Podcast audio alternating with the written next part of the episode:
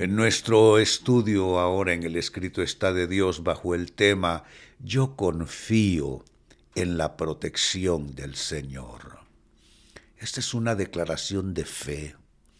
Para poder decir yo confío en la protección de Dios, uno tiene que vencerse a sí mismo, hermanos. Uno tiene que vencer sus dudas, uno tiene que vencer sus miedos, uno tiene que vencer eh, todo aquel conflicto interno que viene con la incertidumbre, que irá a pasar, se irá a resolver esto, pues la, la declaración, es decir, el milagro comienza con tu declaración de fe. No esperes el milagro para poder declarar fe. Tú declaras fe y el milagro se activa. Ese es el orden correcto. La Biblia dice que la fe es la certeza de lo que se espera y la convicción de lo que no se ve. Entonces tú hablas en términos de fe y eso crea condiciones para la activación del milagro. Entonces esta es la declaración. Yo confío en la protección del Señor. Se lee en el libro de Salmos capítulo 11 y verso 1. Yo confío en la protección del Señor.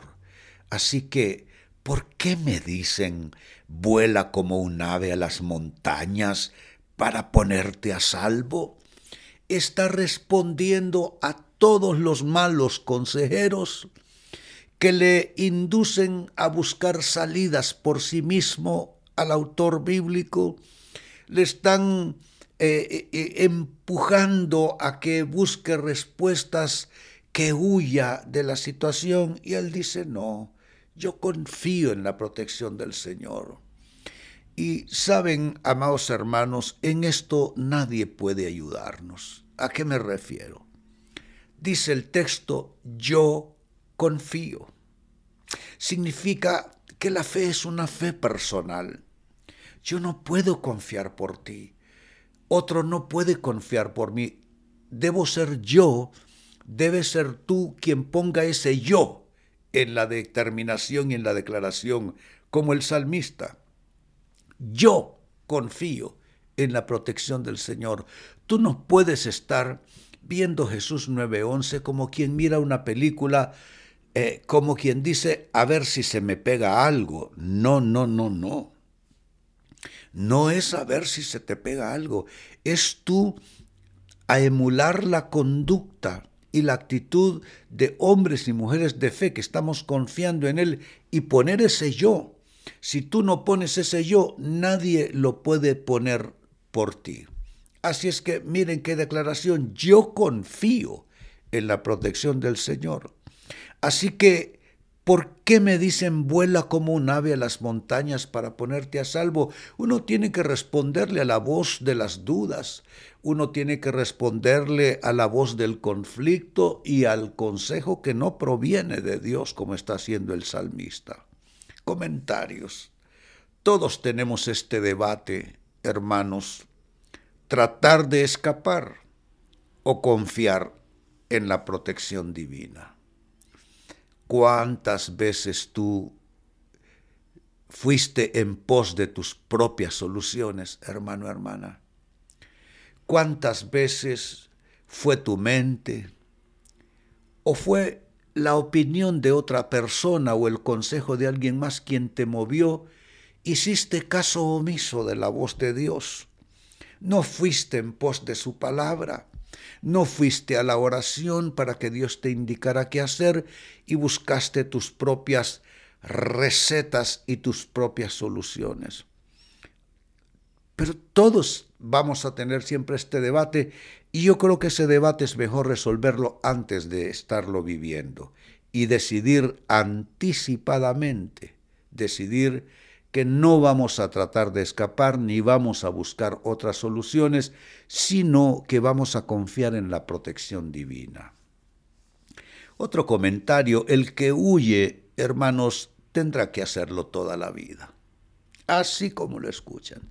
Si tú te acostumbras a hacer escapadas, a, a huir en vez de enfrentar de la mano de Dios, lo vas a tener que hacer el resto de tu vida, pero el que confíe en Dios estará en paz a pesar del conflicto. Yo no sé eh, eh, ustedes cómo lo ven, amados hermanos, pero yo prefiero consumirme esperando en Dios que comenzar a elaborar teorías, comenzar a elaborar planes de escape, de solución. Si he de tener un plan, que me lo dé el Señor, que Él inspire mi mente, que Él inspire mi corazón para encontrar no salidas de René, salidas de Dios para René. Así es que recuerda, el que huye tendrá que hacerlo toda la vida, pero el que confía en Dios está en paz. No importa que el problema no se haya solucionado. Y una pregunta, que es la pregunta que se hizo el salmista, ¿y por qué me dicen? ¿Por qué me dicen vuela como un ave a las montañas para ponerte a salvo? Esta frase, esta pregunta, ¿por qué me dicen? nos recuerda que hay voces que debemos desoír. Hay voces a las que no debemos prestarle atención. Son voces internas y voces externas. En lo interno son nuestras propias luchas, nuestras propias debilidades, son nuestras dudas, son nuestros cuestionamientos que nos van a hablar y nos van a aconsejar. Y por si eso fuese poco, hay voces externas, gente alrededor nuestra, cosas que escuchamos, cosas que leemos, que se traducen en un mal consejo. Así es que yo quiero que pienses en esta frase porque vas a tener que usarla. ¿Por qué me dicen? Vas a tener que decirle a tu alma, alma, ¿por qué me hablas así? y darle órdenes a tu alma y decirle, alma mía, vuelve a tu reposo, porque Jehová te ha hecho bien. ¿Te das cuenta? A veces uno tiene que hablarse a sí mismo y a veces uno tiene que soltar palabra también a lo externo. ¿Y cómo hacemos eso? En oración. O en el caso que alguien específicamente te venga a dar un, consejo que no proviene de Dios, tú le dices, no sabes qué, no, yo voy a hacer lo que Dios me diga. Y un comentario final, la protección del Señor es lo que todos necesitamos. Oigan esto, con la protección del Señor basta y sobra. Lo reitero, con ella basta y sobra. No necesitamos nada más.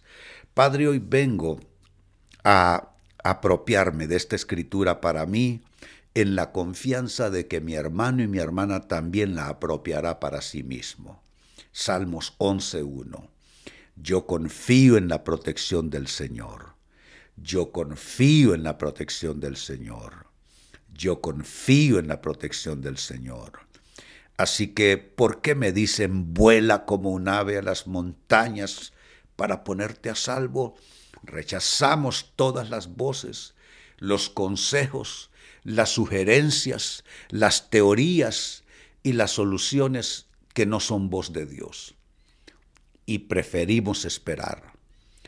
Esperar en la confianza en Dios, esperar que la protección de Dios va a venir, habrá sanidad para quien necesita sanidad, habrá provisión para quien necesita provisión, Habrá protección para quien necesita protección, habrá liberación para quien necesita liberación y habrá dirección para quien necesita dirección. Y si tú estás recibiendo esta palabra en tu espíritu y orando conmigo, alza tus manos, pongamos otra vez el sello de fe y digamos, lo recibo de Dios, lo recibo de Dios, lo recibo de Dios, en el nombre de Jesús. Amén y amén. Qué palabra más poderosa. Nos está blindando y nos está sirviendo de escudo y protección.